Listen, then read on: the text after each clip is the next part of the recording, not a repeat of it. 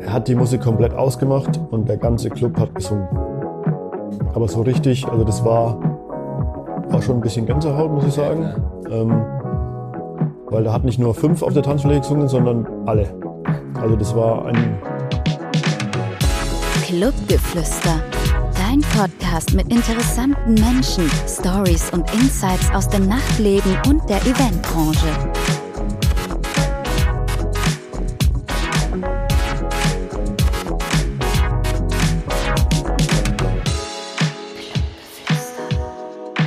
Hi und herzlich willkommen zu einer neuen Folge Clubgeflüster, dein Podcast, der interessante Menschen aus dem Nachtleben und aus der Eventbranche vorstellt. Mein Name ist Patrick, ich bin der Host des Podcasts und endlich sind wir zurück aus der Sommerpause und gleich natürlich mit einem besonderen Gast, der hier heute vor mir sitzt, und zwar Stefan Krieger. Grüß dich, Stefan. Hallo Patrick, danke für die Einladung. Sehr gerne doch. Schön, dass du da bist. Heute gibt es sogar gesagt eine kleine Sonderfolge, weil wir heute auch ein bisschen ins ernstere Gebiet eines Nachtlebens beziehungsweise eines Clubbetreibers, was du ja auch bist, äh, einsteigen.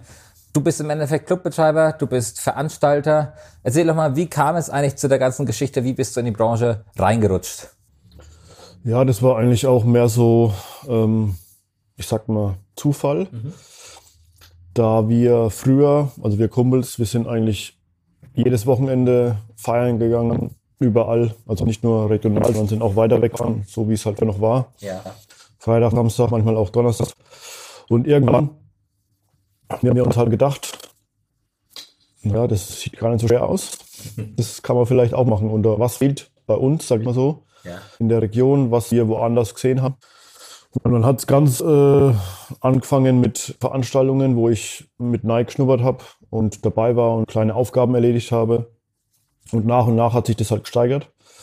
Und ähm, seit 2011 mache ich das dann quasi veranstaltungsmäßig dann mehr und halt auch federführend mit einem, mit einem Partner zusammen. Ja.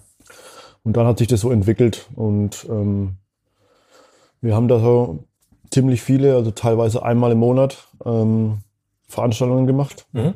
Also Schweinfurt, äh, Würzburg, Markt Heidenfeld. Also schon ziemlich ausgedehnt. Ähm, ja. Haben uns da ein echt gutes Netzwerk aufgebaut und seit 2017 habe ich dann quasi den Club gemacht. Also bin dann quasi als Veranstalter zum Clubbetreiber gewechselt. Mhm. Was schon immer eigentlich die Intention war, aber es hat halt dann erst 2017 geklappt. Also damals war so gesagt, äh, deine Firma SK Events, äh, ja, stand mehr im Raum wie aktuell, weil du ja jetzt einfach Clubbetreiber vom Pure Club hier in Schweinfurt bist und hast dann so gesagt einfach vorher schon, ja, ähm, diverse Veranstaltungen gemacht und ähm, wie du selber sagst, mal reingeschnuppert und so nach und nach Kontakte geknüpft, äh, das ja, Know-how bekommen, was man wahrscheinlich äh, über die Jahre, vor allem, vor allem am Anfang, wird es wahrscheinlich auch Momente gegeben haben, die sicherlich ähm, nicht einfach für dich waren und wo du vielleicht auch mal einen Bock geschossen hast. ja, da gibt's immer so Anlaufschwierigkeiten, sag ich ja. mal, so ähm, Flüchtigkeitsfehler, die eigentlich immer passieren, aber dadurch, dass wir das ja eigentlich immer mit einer Crew zusammen gemacht ja. haben, ähm, haben wir uns das echt gut ergänzt. Wie viel wart ihr dann in der Crew? Also wir waren eigentlich zwei Hauptführende dann mhm. und noch ein paar, die uns halt dann unter die Arme gegriffen haben. Supporter so gesagt. Genau, Supporter ähm, am Abend, die uns dann noch ein bisschen unterstützt haben. Ja. Ähm, aber im Endeffekt waren es nur zwei, die das sich dann alles gemanagt haben, ausgedacht haben, ähm, die Kontakte gemacht haben. Mhm. Und am Abend hat dann der eine mehr gemacht wie der andere, aber ja. das war dann immer abhängig. Also das war relativ locker dann. Und wie gesagt, SK gibt es seit 2014 mhm. und von 2011 bis 2014 habe ich da eigentlich auch mehr oder mehr unterstützt. Schon mitgewirkt, aber halt noch nicht als ähm, Firma an sich. Okay, verstehe. Also warst du dann mehr erst hinter den Kulissen tätig und hast dich dann so gesagt nach und nach hochgearbeitet und ähm, ja, es ist ja sicherlich auch ein nicht so einfacher Schritt zu sagen, okay, ich werde jetzt Veranstalter, weil jeder weiß, dass die Veranstaltungsbranche ja gefühlt, oder sage sag ich mal, die Diskothekenbranche auch gefühlt immer schwächer wird. Oder äh, würdest du sagen, okay, ähm, es hat sich zwar geändert, aber es wurde nicht schwächer? Also ich sag mir, wir haben noch die Zeit erwischt, wo es relativ gut gelaufen mhm. ist, wobei die Clubs haben nur punktuell Schwierigkeiten gehabt. Ja. Und genau diese punktuellen Schwierigkeiten haben wir quasi dann ähm, genutzt Mhm. und haben mit unserem Konzept genau das quasi in die Stadt gebracht, was gefehlt hat. Okay. Und dann war es für beide eine Win-Win-Situation.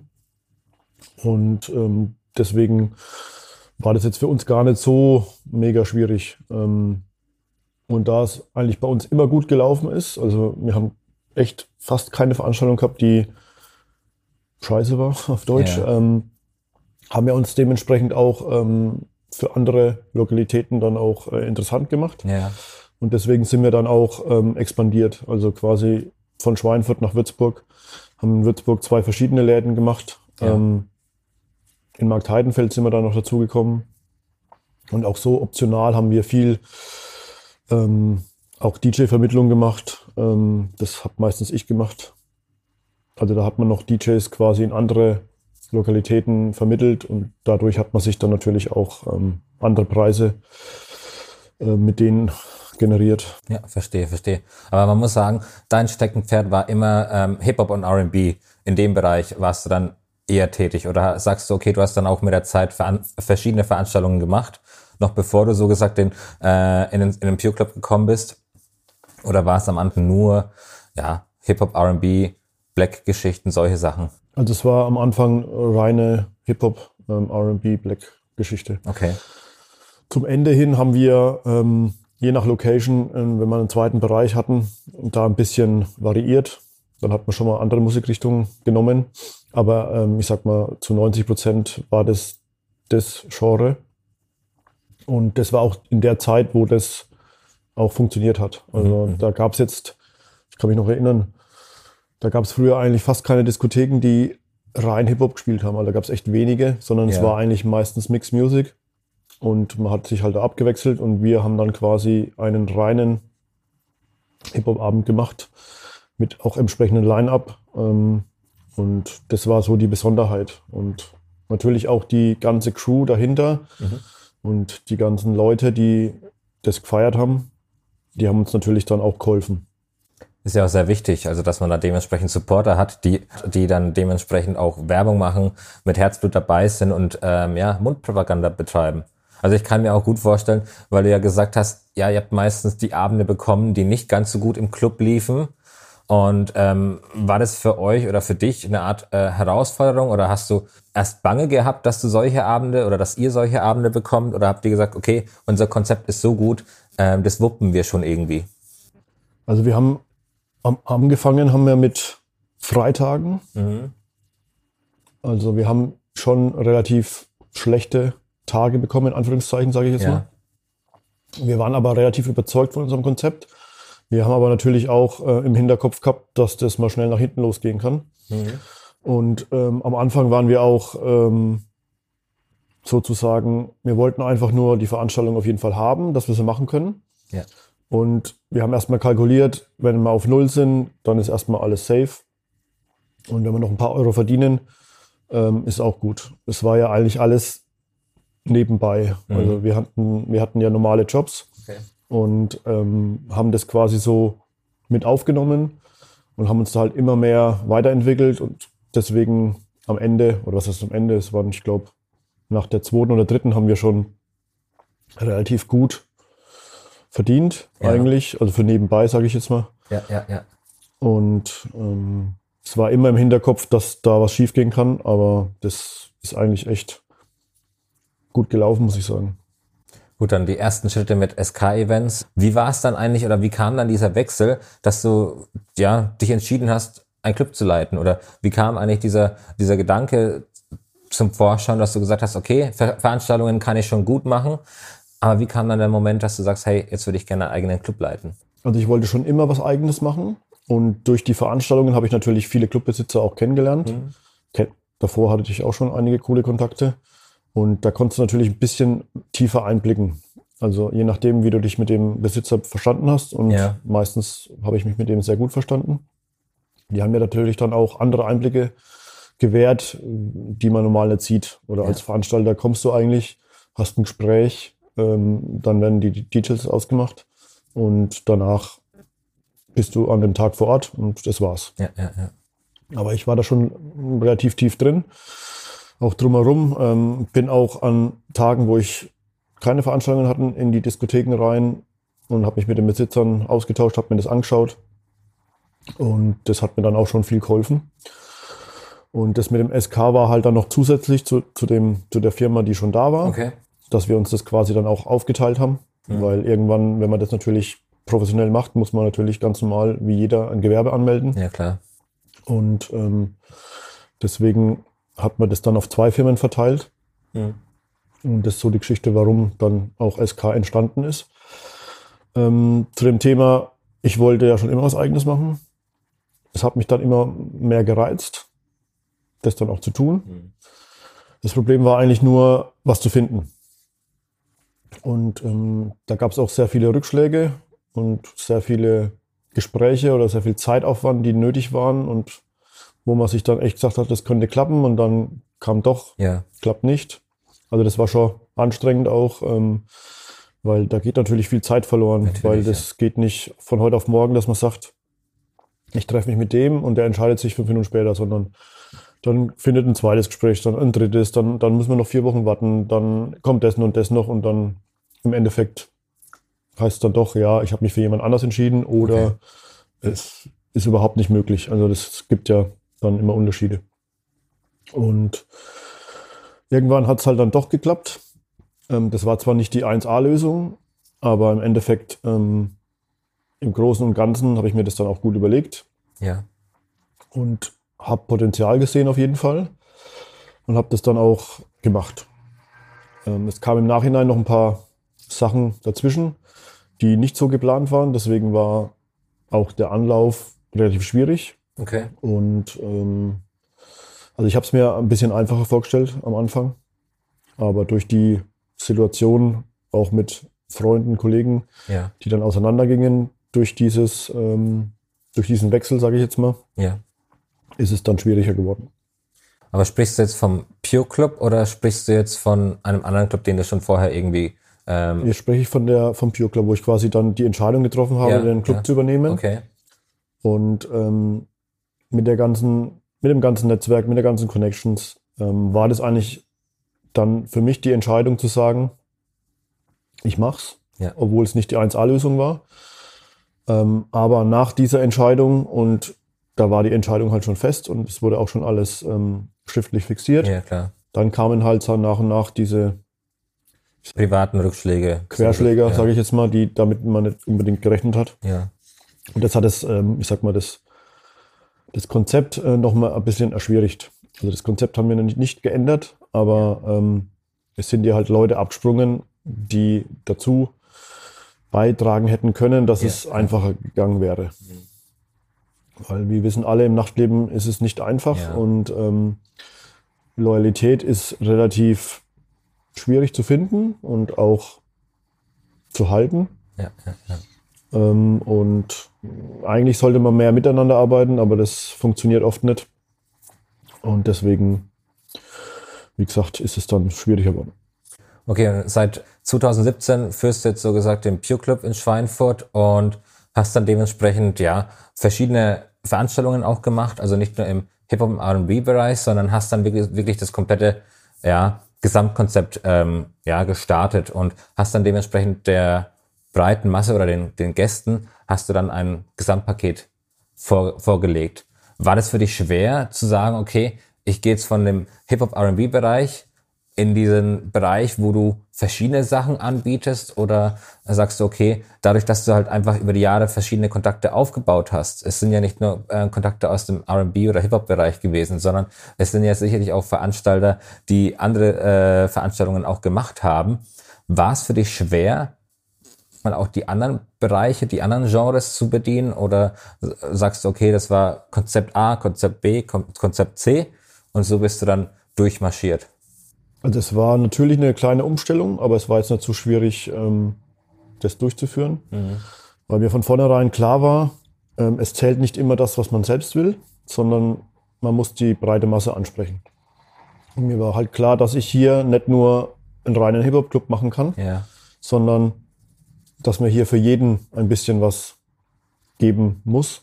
Und das wollte ich auch so.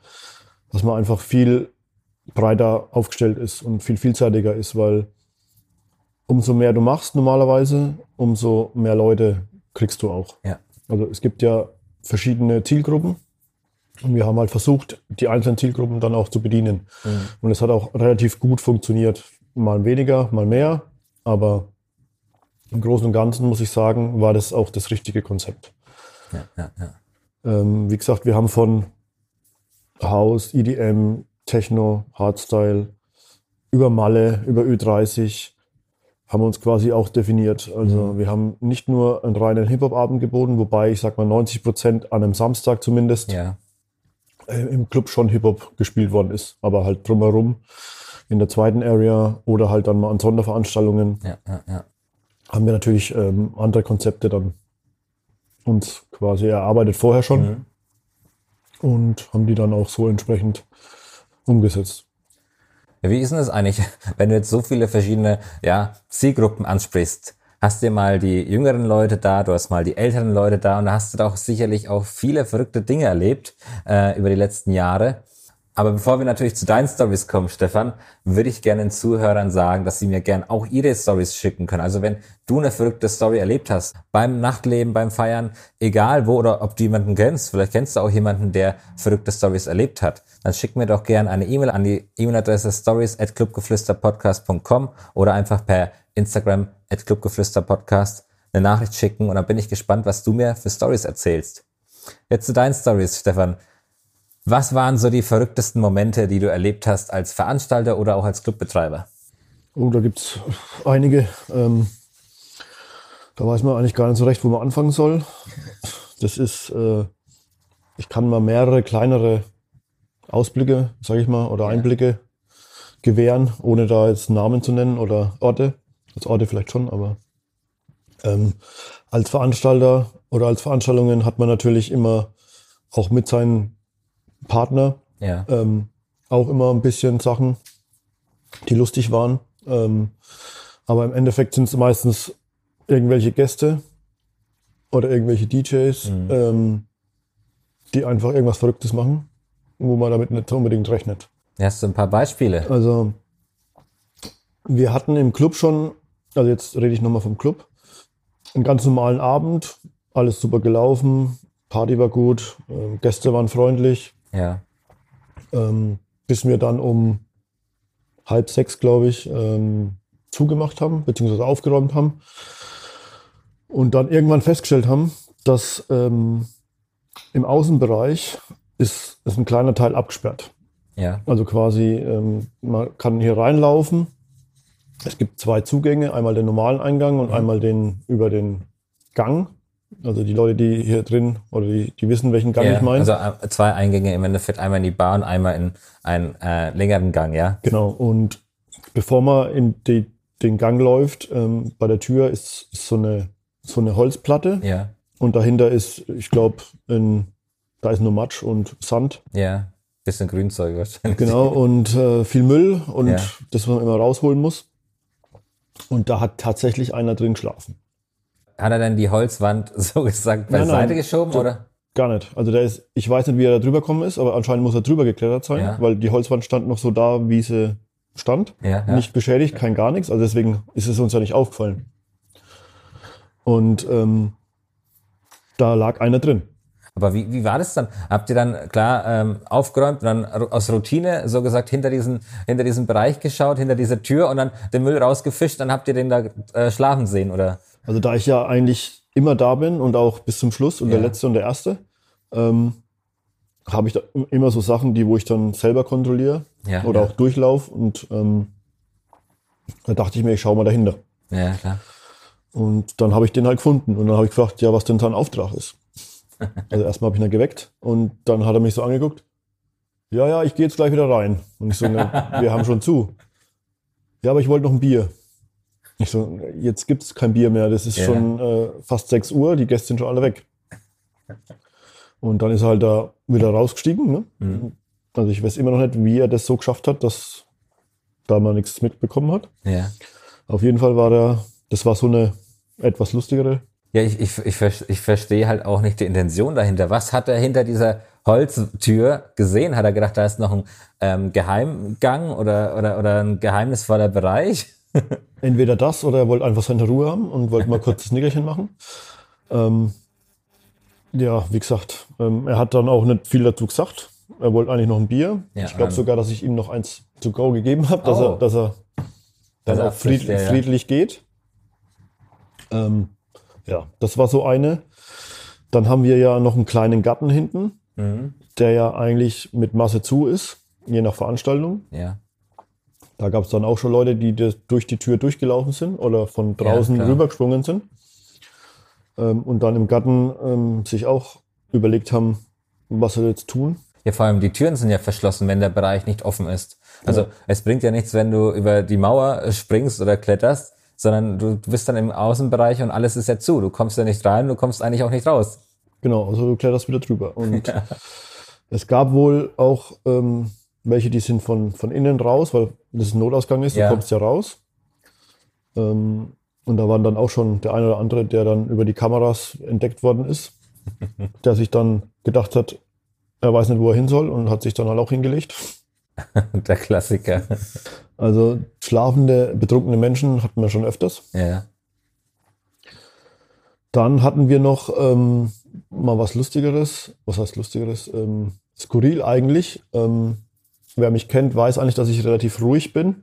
Ja. Und ähm, ja, also relativ viel Freiraum gebe, sage ich mal so. Und ähm, da hatte ich mal einen DJ, den hatte ich gebucht gehabt, war auch selbst vor Ort. Ja, ja. Und irgendwann war er weg. Äh, Während des Auflegens ist er weg. Also der hat gesagt, jetzt, der andere soll mal wieder übernehmen, er kommt gleich wieder. okay. Ja, habe ich mir nichts bei gedacht. Ja. Vielleicht muss er mal auf Toilette, wie auch immer. Ja, da. Ähm, war er weg. Dann so nach zehn Minuten dachte ich mir, ja, wo ist denn denn der? Dann habe ich schon überlegt, wo kann der sein? Bin überall rumgelaufen, habe ihn nicht gefunden. Und dann dachte ich mir, es fehlt aber noch jemand. Es war auch weibliche Person, die gefehlt hat. Also die hier im hinteren Backstage-Bereich Ja. war. Und dann wusste ich halt auch über den damaligen Clubbesitzer, Ja. äh, wo man hingehen kann, Verstehe. wo keiner ist. Ja, dann bin ich halt mal da hoch und dann habe ich die halt, Im Flagranti erwischt. genau. so herzensgütig wie ich bin, habe ich sie halt fertig machen lassen. und bin dann wieder runter, habe halt nur gemeint, dass es mal wieder Zeit wird Ja, zu klar. arbeiten. Also anders zu arbeiten. er hat sich schon abgerackert da oben. das ja. weißt du doch nicht. Ja, das bestimmt. Und ähm, auf jeden Fall muss man sagen, nachdem hat er auf jeden Fall auch besser aufgelegt. Sag ich mal. Das ist doch schon mal gut. Und am Schluss habe ich äh, ihn dann noch ein bisschen zappeln lassen, beziehungsweise ähm, ja. Hast ein paar Späßle mit ihm gemacht. Bezüglich hab der ihm, Gage ich, oder was? Ja, ja, ich habe ihm gesagt, er kriegt nur die Hälfte.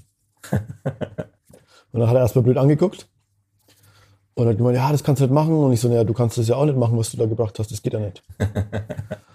und dann wurde er halt schon richtig nervös und, äh, und dann hat er schon den, ähm, den anderen geschrieben, der ihm Ja. quasi vermittelt hat, aber ich habe die ja beide gekannt. Natürlich, ja.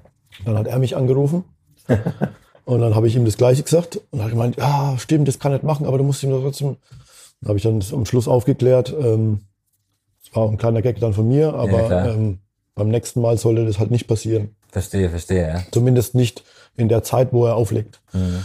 Also der hat davor und danach kann er ja machen, was er will, Natürlich, ja. ja. aber nicht mitten im Set mal, ich sag mal, eine halbe Stunde weg. Und ähm, Sein, seinen anderen äh, Job erledigen. genau, den, das war jetzt so ein bisschen Ja, aber das ist, aber es ist jetzt ähm, zwar witzig, weil ähm, ich habe ja äh, auch eine Folge mit Mark gehabt. Da haben wir erst das Klischee zerstreut, dass DJs und beispielsweise Barkeeper sowas nicht machen. Und du kommst da als Veranstalter und Clubbetreiber. Ja, es gibt immer schwarze Schafe, beziehungsweise ähm, ich kann auch vom Personal erzählen, äh, dass ich die schon erwischt habe. ja, es ist halt, das ist halt das Nachtleben. Also da Ja, ist, äh, ist- dieser ist- Vibe automatisch irgendwie mit drin. Muss man halt ähm, manchmal ja mal drüber schauen, sag ich Ja, mal. klar. Ähm, was wir noch hatten, und zwar war das ein Gast, der entfernt wurde, Entfernt wurde, okay. also raus begleitet wurde, sag ich mal. Und der wollte wohl nicht gehen. mhm. ist dann außenrum gelaufen und hat probiert, über die Mauer zu klettern. Ah, die Mauer, die du erwähnt hast vorhin. Genau. Hat dann gemerkt, er ist entweder so betrunken, dass er es nicht schafft ja. und hat sich dann gedacht, naja, dann bleibe ich halt an dem Ort, wo ich gerade bin und schlaf. Und es war auf dem Baum. Ah, der, der wollte der wollte über den Baum? Der musste über den Baum, dass er über, den, über die Mauer kommt. Echt?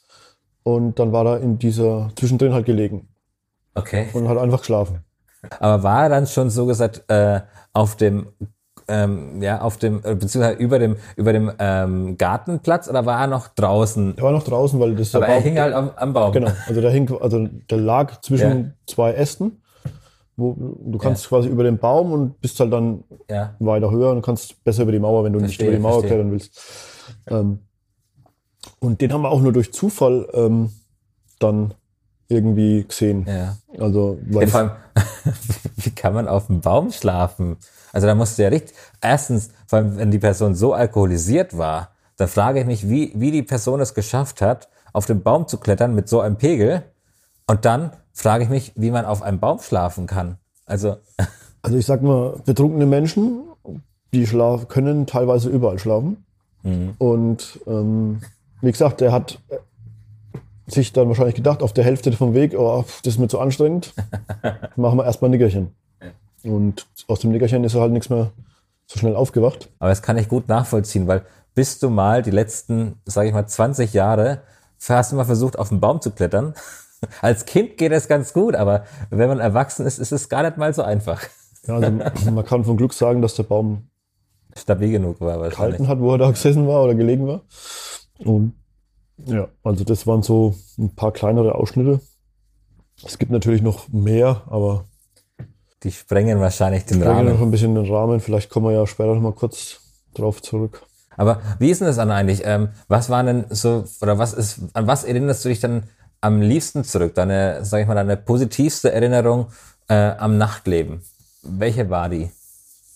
Das heißt positiv. Also ich sag mal, ähm, Die du, ja, wo, wo du wahrscheinlich sagen würdest, okay, die werde ich in 20 Jahren noch im Kopf behalten, weil sie einfach so toll ist und äh, also ich sag mal, die ähm, erstmal die Freude, den Menschen ähm, was Schönes zu bieten.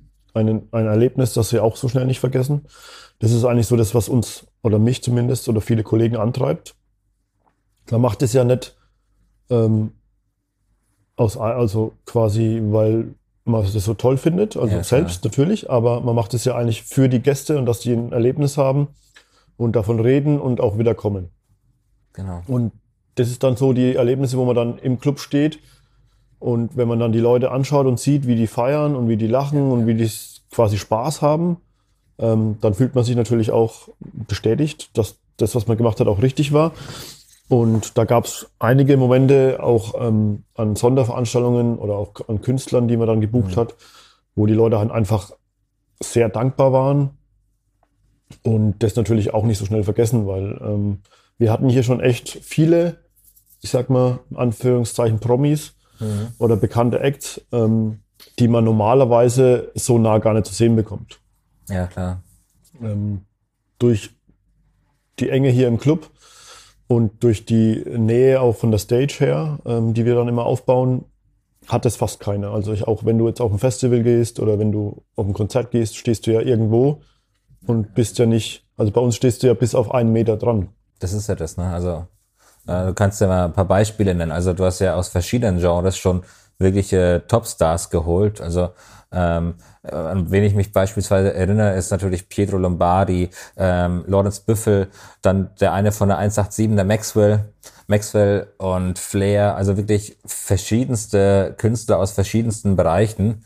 Und ähm, wie du sagst, es ist natürlich für den Kunden beziehungsweise für den Gast ein sehr, sehr tolles Erlebnis, weil man ja so nah an diesem Topstar sein kann, wie wahrscheinlich noch nie in seinem Leben. Ja, also man kann quasi fast äh, auf Körperkontakt gehen. Ja. Wenn es der Künstler zulässt, ist das auch ähm, schon passiert. Ja. Wie gesagt, wir hatten auch einen Oli P. noch, ähm, wo ich sagen muss, das war mit auch einer der emotionalsten ähm, Momente in dem Club, wo ich mir dann, ähm, also es war eine 90er-Party. Ja. Du hattest von, ich sag mal, von 18 bis 45, alles Mögliche hier. Mhm. Und der Club war bis auf, also der Club drin war komplett voll. Und die hatten Spaß. Ähm, die waren alle am DJ-Pult gestanden, die wollten alle viel näher ran. Ja, klar. Und ich glaube sogar, er hat dann Robbie Williams gespielt, Angels, glaube Ah, ich. Klassiker, Klassiker. Und er hat die Musik komplett ausgemacht und der ganze Club hat gesungen. Ja. Aber so richtig, also das war, war schon ein bisschen Gänsehaut, muss ich sagen. klar. ähm, weil da hat nicht nur fünf auf der Tanzfläche gesungen, sondern alle. Also das war ein Ich Chor. glaube, der ganze Club hat an dem, in dem Moment gesungen. Also nicht nur die Leute, die auf der Tanzfläche waren, sondern die Leute, die an der Bar standen. Wahrscheinlich die Leute, die vom Gang rübergelaufen sind in den Club. Also Also das war so richtig. Ähm, und dann auch im Nachgang ähm, bei vielen Künstlern ähm, dann die Bestätigung auch bekommen, dass alles super war. Hätten sie nicht gedacht. Die Organisation war top. Die Gäste sehr, sehr, sehr gut. Ähm, was man auch nicht immer so hat. ja, klar. Ähm, das sind so die Momente, die dich antreiben.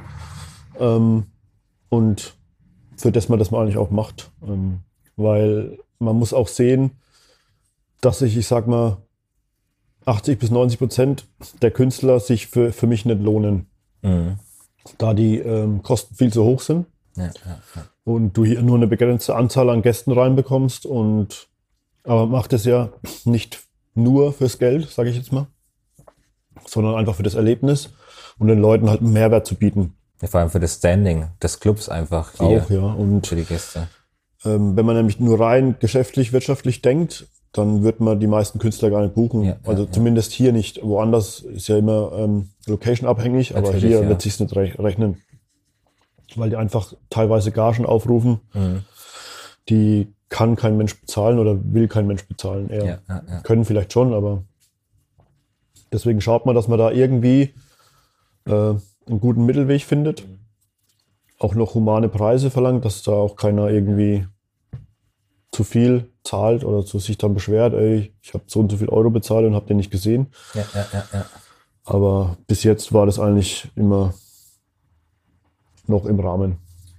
Ja gut, also für dich sind die schönen Momente, die du wahrscheinlich auch in 20 Jahren wieder äh, ja, äh, Revue passieren lässt, einfach die Momente, wo du den Gästen und auch der Crew wahrscheinlich oder auch dir selbst ähm, ja an dem Abend eine Freude bereiten kannst, dadurch, dass die Gäste einfach zufrieden sind mit der Arbeit, die du machst und mit dem, was du hier eigentlich die letzten Jahre auch aufgebaut hast.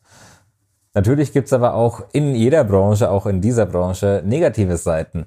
Ähm, Gab es für dich vielleicht die letzten Jahre Momente oder auch einen Moment, der ja für dich vielleicht so einprägsam ist und so bescheiden lief, dass du sagst, okay, ich bin zwar jetzt schlauer aus der ganzen Geschichte rausgekommen, aber äh, ich hätte es mir auch sparen können. Ja, negative gibt's in der Branche eigentlich auch viele. Die blendet man aber eigentlich dann zum Teil aus durch die positiven. Durch den positiven nochmal ganz kurz, ähm, ja, auch die Leute, die man kennenlernt, ähm, Ja. ob es jetzt DJs sind, Künstler, Mitarbeiter. Also da entstehen ja auch Freundschaften. Natürlich, ja. Also nicht bei jedem, aber bei, bei uns sind da relativ viele. Bin auch dankbar für die, äh, für die ganze Crew, die hier arbeitet und gute Arbeit leistet. Und klar, Negative gibt's immer, sowohl auch bei DJs, bei Künstlern, bei Mitarbeitern. Du hast immer irgendwelche, die den Schlag nicht gehört haben, sage ich jetzt mal, Ja. ähm, die irgendeine, die einfach das nicht verstehen, wie es läuft oder wie es laufen sollte. Und ähm, aber auch mit den Behörden ähm, muss ich sagen, gibt's, die legen dir viele Steine in den Weg. Ähm, du musst sehr viel äh, Büro, Bürosachen erledigen oder ich sag mal Verwaltungsangelegenheiten, Sachen, klar. die äh, die Leute ja gar nicht mitbekommen, die eigentlich auch unnötig sind. Mhm. Ähm, das wirft dich eigentlich immer zurück und das macht eigentlich auch ein bisschen nicht so Spaß, sage ich jetzt mal. Natürlich, ja, ja. ähm, Da musst du dich mit denen rumärgern und mit denen. Dann kommen natürlich immer noch, ich sag mal, die Gäste dazu, die sich teilweise daneben benehmen, betrunken sind, beleidigend werden und am nächsten Tag sich dann entschuldigen. Aber es ist halt einfach passiert. Klar. Und bei den, bei manchen sagt man dann, okay, Schwamm drüber, aber man kann das ja nicht immer einfach so es hier gehen lassen. ja, ähm, jeder sollte sich, egal in welchem Zustand ist, so auf, so benehmen, ne, dass es für jeden tragbar ist, vor allem. Genau, und das ist so die, die negativen Sachen. Natürlich auch, ähm, ich sag mal, die Rivalität im Nachtleben an sich ähm, von anderen, die man nicht braucht. Ja, klar. Aber die wirst du halt nie rauskriegen. Ob es jetzt äh, Gebietsschutz ist, ob es irgendwelche DJs sind, ob es irgendwelche Künstler sind, ob es andere Clubs sind, die dann äh, meinen, sie müssen irgendwas machen, um dich zu ärgern. Ja.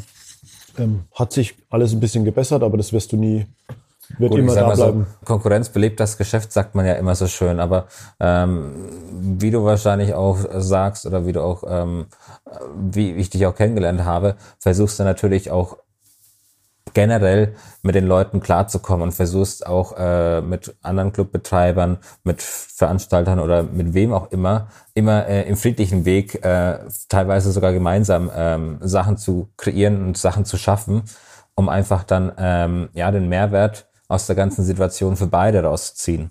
Also ich sage immer, eine gesunde Konkurrenz ist gut, Ja. aber es gibt halt auch ähm, Sachen, die unter der Gürtellinie sind oder halt, ähm, die man nicht machen sollte. Mhm.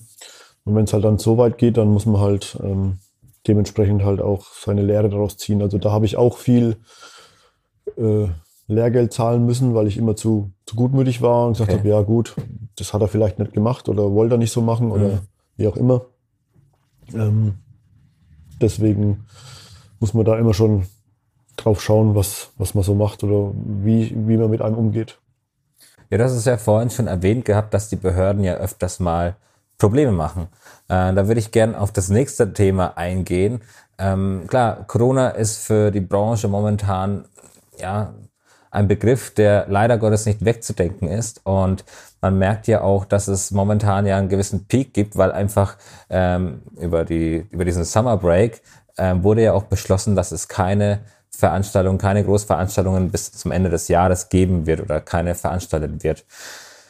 Was hast du jetzt in der Zeit von Corona gemacht? Wie hast du die Situation mit den Behörden erlebt und äh, wie würdest du dich als Veranstalter denn ähm, sehen oder wie würdest du dich als äh, Clubbetreiber sehen? Bekommst du genug Aufmerksamkeit vom Staat oder sagst du, okay, das ist eine t- Totalkatastrophe, ähm, wir werden alleingelassen oder wie, wie würdest du das denn ähm, ja, beschreiben, deine aktuelle Situation mit den Behörden? Also ich sag mal so, da muss man schon ein bisschen ausholen eigentlich. Ähm, zum Anfang, ähm, beim Lockdown, sage ich jetzt mal, ähm, konnte man natürlich nicht viel machen. Da habe ich auch ähm, privat, sage ich mal, ähm, mir mal Zeit für mich genommen, Ja, was in den letzten drei Jahren definitiv zu kurz kam, da ich, wie gesagt, ähm, hier eigentlich immer vor Ort war. da ist, denke ich, jeder dankbar gewesen, dass die ersten paar Wochen ja, etwas ruhiger zugingen. Das glaube ich auch, ja. Ähm, aber immer im Hinterkopf natürlich, wie geht's weiter, wie lang dauert das, was kommen für Maßnahmen, kommen die wirklich? Also ähm, ich sag mal von den Behörden kommt relativ wenig. Es geben, es kommen halt diese Infos wie die ganz normalen Infektionsschutzgesetz, Ja, die werden dann irgendwann veröffentlicht. Du bekommst dann von den Gemeinden beziehungsweise Städten halt dann nochmal die Auflagen. Aber ein, es gab noch nie ein Gespräch, sage ich jetzt mal, mit, mit uns mhm. persönlich oder auch per Telefon oder per E-Mail, wie auch immer. Man kommt eigentlich an die Behörden gar nicht so ran, sondern nur etwas an die kleineren, aber jetzt Ja. ganz normal. Wir haben auch viele Briefe geschrieben, viele E-Mails an Bundestag und Abgeordnete und was auch immer und die kamen eigentlich immer nur zurück. Ja, wir haben sie auf dem Schirm, aber im Endeffekt haben sie uns nicht auf dem Schirm.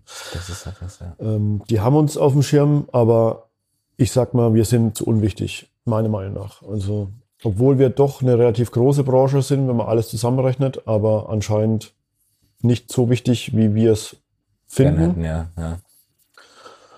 Und das ist das Problem. Man merkt halt, die Lobby von vielen anderen ähm, ist viel größer und die werden viel schneller gehört und da wird auch was unternommen. Und im Endeffekt sind wir jetzt seit über sechs Monaten und haben ein Berufsverbot, Ja. wenn man es genau nimmt. Also ich habe ein Berufsverbot. Ich darf nicht meiner also meine ausüben das, was ich eigentlich will, wollen würde. Ja, ja, ja. Und meine Firma ist quasi, ja, steht halt mit mehr oder weniger einfach im Nichts. Diese ganzen Versprechungen, die sie so im Fernsehen, im Radio, die die normalen Bürger natürlich hören, sind natürlich nicht immer die hundertprozentige Wahrheit, weil die, das Kleingedruckte natürlich keiner mitbekommt. Klar, sie tun was, man bekommt auch was, aber das langt für uns hinten und vorne nicht. Und nicht jeder bekommt auch was. Da gibt's dann wieder diese ganzen Unterschiede. Ja, aber wie, wie werden jetzt so gesagt die äh, eine Diskothek unterstützt? Ähm, bekommt ihr dann so gesagt einen Ausfall der Fixkosten, die man monatlich hat, oder ähm, bekommt man so wie bei der Corona-Soforthilfe Betrag X und sagt, okay, mit dem Betrag müsst ihr jetzt drei Monate lang leben und dann nach drei Monaten können wir weitersehen? Oder wie sieht es da aus? Also es hat angefangen mit dieser Soforthilfe. Hm. Die gab's quasi ähm, bis zu 30.000 Euro, je nach Betrieb. Ja. Da ging es aber auch immer Anzahl Mitarbeiter und so weiter. Also du, du musstest erstmal alle Hürden irgendwie überspringen ja, ja, ja. und dann hast du was bekommen. Aber nicht jeder hat, ich sag mal, den vollen Betrag bekommen, sondern nur die Hälfte oder den Betrag, weil Anzahl Mitarbeiter etc. Da haben wir natürlich auch was bekommen. Ähm, das fanden wir auch, also das finden wir auch gut, dass die dann für uns was getan haben. Aber es war halt so ein Tropfen auf dem heißen Stein einfach. Das war quasi gedacht für März, April und Mai sozusagen. Mhm. Das Geld langt aber niemals drei Monate allein, um die Fixkosten zu decken. Ja, ja, ja. Danach kam dann diese sogenannte Überbrückungshilfe. Im Endeffekt war das gut gedacht. Ein ähm, bisschen besser als die Soforthilfe gemacht, aber auch noch sehr schwierig zu beantragen. Vor allem, es geht nur über einen Steuerberater. Okay. Und nur der Steuerberater kann es beantragen. Mhm. Oder Wirtschaftsprüfer. Und da steht dann auch bis zu 80 Prozent okay. Wert übernommen. Das heißt, dir bleiben im besten Fall immer noch 20 Prozent von den Kosten quasi. Also von den Fixkosten. Genau. Mhm. Und das heißt, da ist kein Personal dabei, da ist kein Unternehmerlohn dabei. Also sprich, ich seit sechs Monaten habe ich quasi keinen Verdienst ja, in dem ja, Sinn, ja. wo ich sagen kann, ich bezahle mir jetzt mein Gehalt aus. also das ist seit sechs Monaten quasi ja, stillgelegt worden. Stillgelegt worden, weil es ist auch nicht so viel da, wo man sagen kann, man kann sich jetzt rausnehmen. Natürlich, ja, ja, ja. Und das ist der Punkt, wo die Politik eigentlich die Leute vergisst. Also das sind die sogenannten Solo-Selbstständigen, auch die Künstler oder die DJs zum Beispiel. Ja, ähm, die Fixkosten bringen ja dem Betrieb zwar was, aber nicht derjenige, der den Betrieb führt. Mhm. Also ich mache seit sechs Monaten ja hier nichts. Also die denken, ich mache vielleicht nichts, aber die Firma muss ja auch am Leben gehalten ja, werden. Klar. Es gibt so viele Sachen wie Buchhaltung, Behörden, ähm, jetzt auch mit diesen privaten Veranstaltungen, die wir ab und zu machen. Ähm, das sind alles Arbeiten. Der, der Club muss hier äh, auf Vordermann gebracht werden. Mhm. Das muss ja alles gepflegt werden, aufgeräumt werden, sauber gemacht werden, die Getränke. Es ist ja alles liegen geblieben. Ja, ja, ja. Und das macht man jetzt quasi sozusagen ohne Entgelt. Mhm. Also zumindest nicht vom Staat her, weil ja, der Staat quasi nur die Betriebskosten ähm, quasi übernimmt, aber halt nicht die, äh, die persönlichen Belange, sage ich mal. Verstehe. Ja, und vor allem sagst du ja auch noch äh, maximal 80 Prozent der Betriebskosten. Also das kann ja für den einen oder anderen immer äh, anders ausgelegt werden. Also wenn man vom besten Fall ausgeht, 80 Prozent, aber wie du ja auch schon gesagt hast, das sind die 20 Prozent Betriebskosten, ja, wo, woraus soll man die denn zahlen? Also mit Liebe und Luft geht es ja nicht. Schwierig, ja, aber ähm, das musst du halt dann von deinem, wenn vorhanden ist, von ja. dem Polster nehmen oder halt dann privat einlegen. Ja. Und das macht man mal eine gewisse Zeit lang auch gern. Aber irgendwann ist halt der Punkt erreicht, wo man dann sagt, das geht einfach nichts mehr. Mhm. Und wenn das jetzt weiter so geht und die uns wirklich ähm, bis nächstes Jahr irgendwann nicht öffnen lassen, dann sehe ich wirklich sehr, sehr schwarz für die Branche. Mhm. Also zumindest für die Diskotheken. Ja, Theater und solche Sachen, die sollen ja jetzt so allmählich wieder geöffnet werden. Ja, aber da hast du ja nicht dieses ähm, ja, Problem, das für mich ist eine Disco oder ein, ein Abend mit DJ, mit Musik, mit äh, Tanzen, den kannst du nicht abspecken. Das Ja. ist dann kein Gefühl mehr. Natürlich. Du hast dann keine Emotionen mehr. Wenn ich jetzt in einen Club gehe und habe einen zugewiesenen Platz, dann mache ich das vielleicht mal, Mhm. aber da, da gehe ich nicht jede Woche feiern. Also das funktioniert einfach nicht, meiner Meinung nach. Sondern das lebt vom Unterhalten, vom Tanzen, vom Spaß haben, vom Trinken, ne? Leute kennenlernen. Natürlich, ja. ja, Und ja, ja. Äh, das ist ja dann nicht möglich unter diesen Auflagen. Deswegen, wenn die das so durchziehen, weiß ich nicht, wie die anderen das alles machen wollen oder überstehen wollen, weil irgendwann nützen auch die ganzen Hilfen nichts mehr, weil du immer einen Teil ja selbst zahlen musst. ja, ja, ja. Und also es gibt mit Sicherheit Leute, die haben es besser, weil sie vielleicht äh, keine Miete mehr zahlen müssen, weil sie sich mit dem Vermieter einig werden. Da gibt's ja, das muss man für jeden Einzelnen halt anders Natürlich, auslegen. ja, ja, Aber ja. Ähm, wenn man es jetzt mal nur von oben betrachtet, kann sich das eigentlich fast keiner mehr leisten. Weil jetzt genau in, dem, in, in den Monaten, wo wir jetzt sind, ist ja nochmal das Geschäft stärker als im Sommer oder im Frühjahr. Also das sind quasi die Monate, die, die gut laufen eigentlich. Und ähm, damit baut man auch sein Polster auf, um halt dem, Re- das Rest des Jahres dann auch ordentlich zu wirtschaften. ja, ja, ja. Und da sehe ich halt von der Politik ähm, null Verständnis für uns eigentlich, weil wir kriegen Betriebsverbot, weil die Lobby zu klein ist. Ja, das ist ja auch das, was ich auch nicht verstehe, weil klar ähm, ist Feiern per se in erster Linie nicht systemrelevant. Klar äh, merkt man, wenn dass die Leute teilweise auch durchdrehen oder, oder beim Lockdown vieles sind durchgedreht und äh, die wollten unbedingt raus. Aber ich verstehe halt auch nicht. Ähm, ich bin nicht der Meinung, dass die Clubs heute beispielsweise aufmachen sollten weil das Risiko ist einfach zu hoch. Man sieht's, man hat es mit den äh, Urlaubsrückkehrern ähm, gesehen, dass es ruckzuck mal wieder steigern, die, die, die Zahlen wieder steigen können. Und es geht aber, denke ich mal, auch dir hauptsächlich darum, dass der Staat sieht, okay, es ist ein Betriebsverbot, jetzt sagen wir mal bis Ende des Jahres 2020 schon mal angesetzt, ähm, dass der Staat da nicht äh, mehr Hilfen gibt, um einfach die Zeit, die jetzt ja schon über sechs Monate angeht, ähm, die Zeit so zu überbrücken, dass man, falls wieder Normalität äh, einkehrt, dass man sagen kann, okay, man kann wieder starten. Und man, man muss nicht irgendwie irgendwelche Trümmer aufräumen und schauen, dass man sich irgendwie äh, am Leben erhält. Oder sehe ich das falsch? Ja, zum Teil schon. Also ich sag mal, ähm, die Kommunikation einfach, die klare Kommunikation fehlt einfach. Ähm, die haben uns noch nie einen klaren Standpunkt mitgeteilt, sondern sie sagen immer nur, ja, die Maßnahmen werden verlängert, die werden verlängert, aber Ja. keiner sagt von denen, ihr macht nichts mehr auf dieses Jahr. Das hat noch keiner Okay. gesagt. Die sagen alle, schauen wir mal, wie es wird, vielleicht Ah, okay. ne, können wir ja wieder oder wie auch immer. Aber wenn die von Anfang an gesagt hätten, Leute, passt auf, das ist viel zu gefährlich, das kann Ja. man nicht machen. Ähm, bis Ende des Jahres wird es nur noch ähm, entweder private Sachen geben oder halt irgendwas, aber ein normaler Clubbetrieb wird nicht Mhm. stattfinden. Dann kannst du ganz anders planen Ja. und kannst sagen, okay, und so sieht's aus. Ich muss jetzt das und das machen. Aber wir stehen ja quasi alle ein bisschen so im, im Ungewissen. Ja.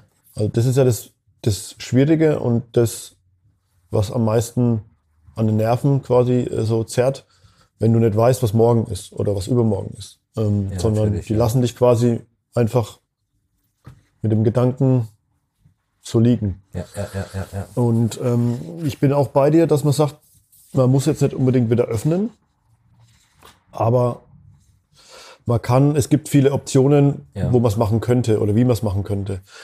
Ähm, wie gesagt, es gibt andere Branchen, die haben mehr Lobby, die dürfen dann alles. Natürlich. Schauen wir nur die Stadien an. Ja. Ähm, klar, das ist außen, aber es gibt ja auch Basketball, Eishockey, wie auch immer. Mhm. Und die dürfen, dürfen das jetzt auch mit 20 Prozent. Ist nur eine Testphase, aber das kann man im Club genauso testen. Ja, ja, ja. Ähm, keiner will einfach wieder öffnen, sondern wenn wir öffnen, dann öffnen wir mit einem Konzept, das vernünftig ist und eine hundertprozentige Sicherheit gibt's nirgendwo. Ich kann mich im Restaurant anstecken, ich kann mich überall anstecken. Ja. Also theoretisch. Und wir haben teilweise sehr gute Konzepte auch ausgearbeitet. Und ich sage mal, maximal, wenn man sagt bis 300 Personen, ist meiner Meinung nach das eigentlich fast überall möglich, Mhm. weil die Größe von vielen eigentlich Ja. da ist. Klar, mit Maske und ohne Tanzen wird es nicht funktionieren. Aber was wir auf jeden Fall haben, was jetzt die ganze Zeit schon passiert und was jetzt immer mehr in den Medien so langsam hochkommt, aber noch nicht so, wie es eigentlich wahr ist, sind diese ganzen illegalen privaten Feiern Ja. oder diese Zusammenkünfte an Seen, überall, wo sich die Jugendlichen treffen und dann Ja, halt ja, einfach feiern. Da hast du ja gar keinen Schutz gegeben. Also Nee, du hast keine ja, Nachverfolgung, du hast Genau. gar nichts. Also da treffen sich dann, keine Ahnung, wie viele hunderte Leute, teilweise in Großstädten zu Tausenden, in irgendwelchen Tunneln, ja, ja. an Seen, irgendwo versteckt, wo die Polizei natürlich, die kann ja nicht alles kontrollieren. Ähm, und das ist genau das Problem, wo wir dann sagen, wir sind doch da. Mhm. Wir können das kontrolliert, einigermaßen kontrolliert, ähm, quasi ab, abwickeln. Ja, ja, Wir ja. haben eine, wir können digitale Tickets machen. Wir können eine Nachverfolgung machen. Wir haben Security. Es wird jeder kontrolliert. ja. Also ich weiß nicht, was wir noch mehr machen sollen. Also das ist genau der Punkt, wo wir auch sagen, das kann es nicht sein, dass wir, also dass wir die Leute, wir können ihnen einen geregelten Ablauf bieten. Ne? Dass Ja. natürlich man sich trotzdem anstecken könnte, ist klar, aber das kann dann jeder, der hier dann reingeht, der ist dann natürlich auch, der weiß das. Vor allem, der hat ja auch seine persönlichen Angaben gemacht mit Adresse, Telefon. Genau, also die Nachverfolgung ist ja, ist ja genau das, was die Behörden auch wollen. ja, ja, ja. lückenlos und das können wir bieten. Wenn jetzt irgendwo die Feiern sind in einem Keller, in was weiß ich wo, Ja, da, da weiß doch keiner mehr, wer da war oder sagt, oh, ich war da nicht. Mhm. Oder auch, wie es ja in den, in den Medien kursiert, ähm, sie geben falsche Namen auf den Listen an. Das passiert Ja. bei uns alles nicht, weil wir mit Ausweiskontrolle, Genau. wenn derjenige kommt und er steht nicht auf der Liste, Ja, und wie ist es eigentlich, ähm, ich weiß nicht, wie es bei, bei dir ist oder bei anderen Clubbetreibern, ähm, seid ihr mit solchen Konzepten an die Behörden herangetreten?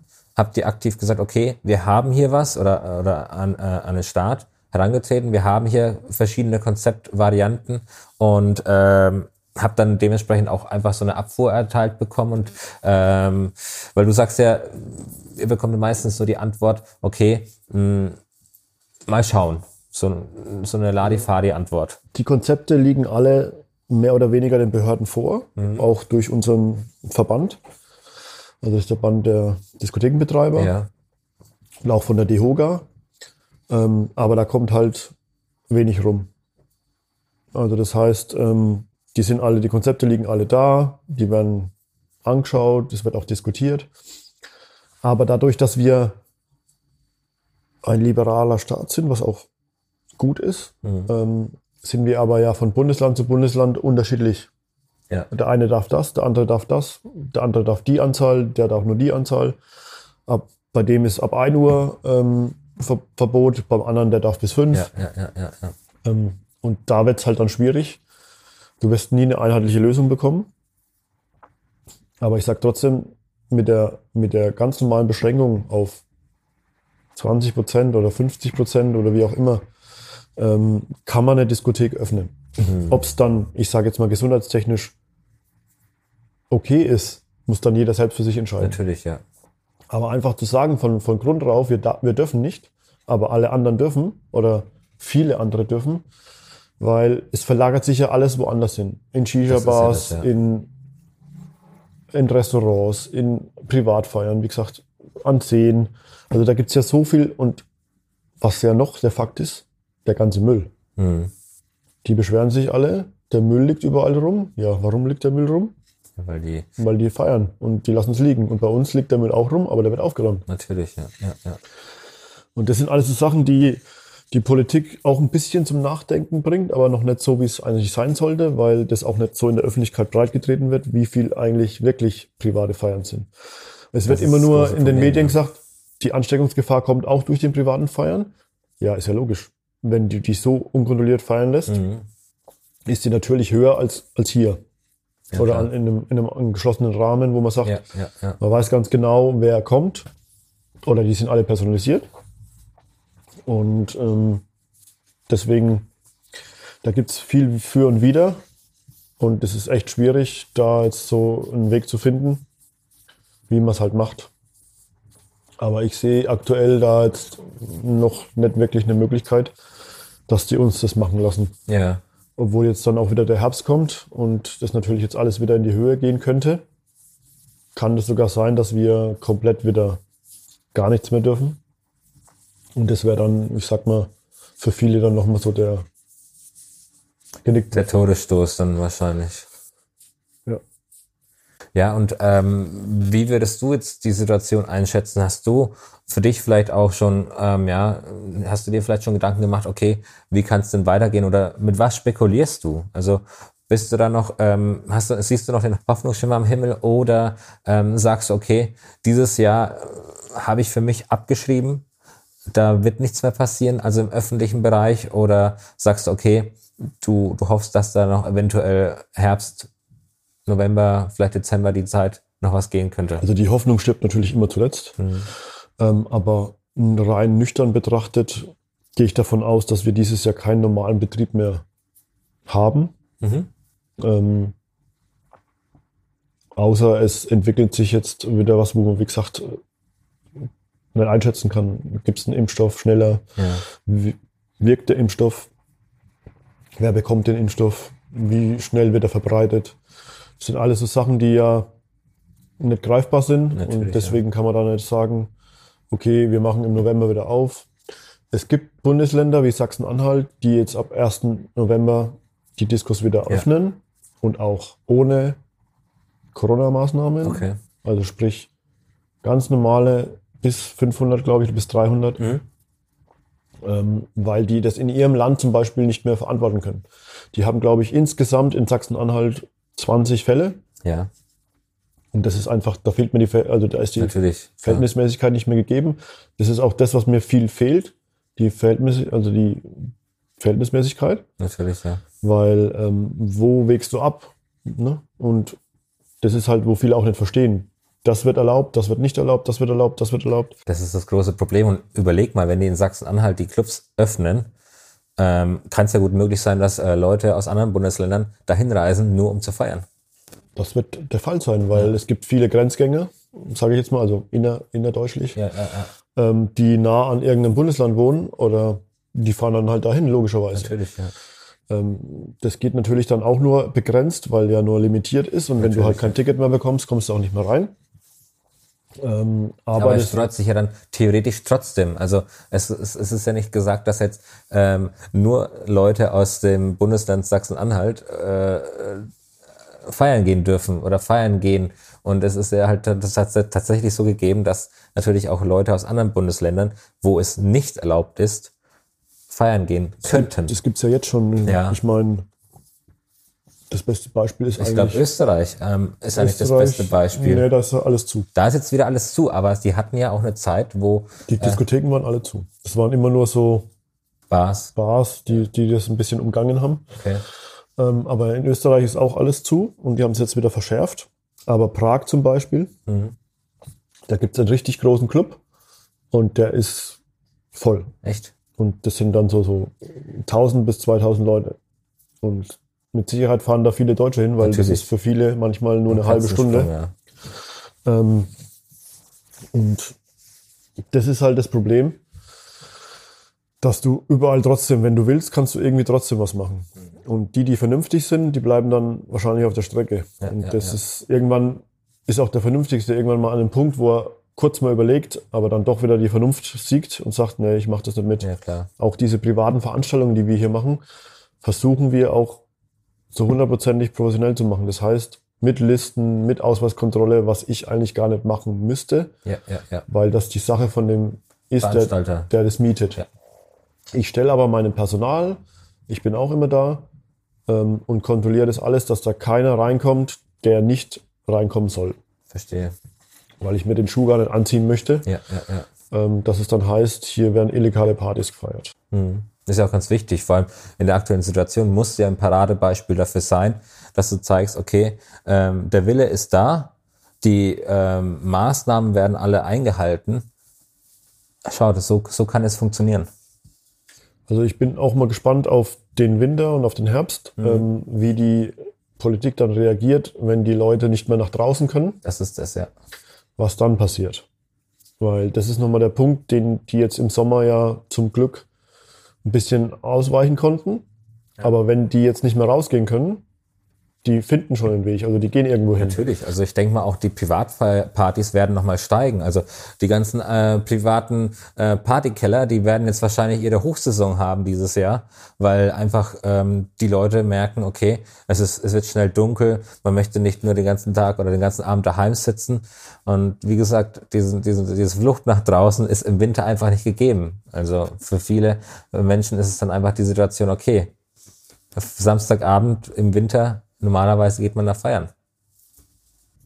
Die, viele zumindest, ja. ja. Und ich ja, sag ja. mal auch die Jüngeren, denen, denen fehlt ja auch irgendwie was. Ne? Und es gibt ja auch Menschen, ähm, die brauchen das, um für ihren Alltag einfach, um abzuschalten von der Arbeit, Von, vom Studium, wie auch immer. Und das ist, das ist denen ja quasi alles, wird denen genommen. Also ich meine, man kann klar noch feiern, aber halt anders. Ja, aber es ist natürlich immer was anderes, wenn du, wie wenn du im Club stehst. Also allein, allein zu merken, mitten auf der Tanzfläche, wie der Bass durch den Körper ähm, so gesagt pulsiert. Das kannst du halt daheim sehr, also es gibt wenig Haushalte, die dementsprechend so eine Anlage haben und äh, dieses Feeling so gesagt nach Hause bringen können. Gut, das Feeling fehlt natürlich komplett. Also und das ist ja das, was du sagst, dieses ganze, ähm, ja, sich mal lösen vom Alltagsstress den hat man ja einfach jetzt äh, sehr, sehr selten. Klar, Bars haben offen, aber das ist, wie du sagst, äh, man darf nicht tanzen, man muss sitzen. Das ist halt auch nur, ja. Ja, wir wollen, wir hoffen halt nur, dass das sich, das da nicht äh, bei den Gästen so entwickeln, dass die halt dann sagen, okay, ich gehe gar nichts mehr weg ja, dann ja, oder ich ja, gehe nur noch in Bars oder in was weiß ich. Weil da muss man halt schauen, wie sich die, die Lage entwickelt oder wie sich die Leute quasi ihr Weggehverhalten dann noch mehr, was sich ja eh Natürlich, schon ähm, verändert hat, wie die das dann machen. Wobei ich jetzt natürlich auch schon ähm, sagen muss, ähm, da kommen wir wieder zu dem Thema, ähm, die positiven Erinnerungen. Ich habe jetzt viele echt dankendes Feedback bekommen. Wir haben ja ein paar Abi-Veranstaltungen gemacht ja. oder Abi-Feiern, dass die wenigstens die Abi feiern Natürlich, konnten. Ja. Und es war für die halt auch ein Erlebnis, wo sie sagen, wo sie sich auch echt bedankt haben und sagen, toll und äh, was wir da machen und dass wir es überhaupt ermöglicht haben. Auch wenn es jetzt für uns jetzt wirtschaftlich natürlich ja, nicht viel bringt, aber einfach, wie ich schon vorhin erzählt habe, einfach um den Leuten äh, ein Gefühl zu geben, Emotionen. Äh, ich habe mein Abi, ich kann eigentlich meinen Abschluss feiern, ja, was eigentlich ja. jeder normale Mensch machen möchte, ähm, zumindest die Masse. Und das konnten wir denen hier halt bieten. Vor allem die Sache ist ja auch die, äh, so eine, so eine Abi-Vergabe oder so eine kleine Abi-Party findet ja meistens im größeren Stile statt. Das heißt, viele mieten sich ja dann auch irgendwelche großen Hallen oder sonst oder Mehrzweckhallen oder was auch immer. Und ähm, die Generation kann jetzt auch sagen, hey, wir haben unseren Abi-Ball oder beziehungsweise die Abi-Übergabe äh, so gesagt im Club gefeiert. Also das machen ja auch die seltensten Fälle. Also ja, wenn es gibt jetzt, immer diese Afterpartys. Ja, Afterpartys, klar, aber, aber die, ähm, diese, diese Veranstaltung, die vor dieser Afterparty stattfindet, die findet ja meistens ganz woanders statt. genau. Also das war dann schon durch unsere Videowand zum Beispiel haben wir auch das ja. ein Abi-Video von denen, die haben ein Abi-Video gemacht. Und das haben wir dann auch nochmal durchlaufen lassen und dann waren sie alle auf der Tanzfläche gestanden und haben das Video angeschaut. Ja, klar. Also für die war es auf jeden Fall ähm, trotz Corona ein schönes Erlebnis. Ja, ist doch ganz wichtig, die schönen Erlebnisse auch in so einer schweren Zeit teilen zu können und einfach den Leuten, wie du auch selber sagst, auch eine gewisse Art Hoffnung zu geben und zu zeigen, hey, auch wenn es momentan ziemlich bescheiden läuft, man hat die Möglichkeit auch hier bei dir im Pure Club, ja, schöne Momente zu teilen und auch bei privaten Veranstaltungen einen Hauch Normalität wieder zu spüren. Genau ich bedanke mich auf jeden Fall für dein, äh, ja, für deine ehrlichen Worte, für deine tollen Insights, wie eigentlich, wie du als Clubbetreiber und als Veranstalter die aktuelle Situation meisterst und natürlich auch mit den, ja, witzigen Stories, die du erzählt hast. Vielen Dank dir, Stefan, dass du da warst. Danke nochmal für die Einladung. Sehr gerne. gerne. Und wenn dir Clubgeflüster gefallen hat, kannst du gerne ein Abo dalassen. Ja, du findest Clubgeflüster auf Spotify, iTunes, Deezer und seit neuestem auf Amazon. Ja, kannst gerne ein Like da lassen und denk dann, wenn du eine verrückte Story hast aus deinem Paarleben vor Corona, kannst du gerne mir eine E-Mail schicken an stories@clubgeflüsterpodcast.com oder einfach mal die sozialen Medien abchecken. Ja, du findest Clubgeflüster auf Instagram und auf Facebook einfach @clubgeflüsterpodcast und da kannst du auch gerne Direct Message schicken. Wir hören uns sicherlich bald wieder mit tollen Gästen. Vielen Dank fürs Zuhören. Dein Clubgeflüster.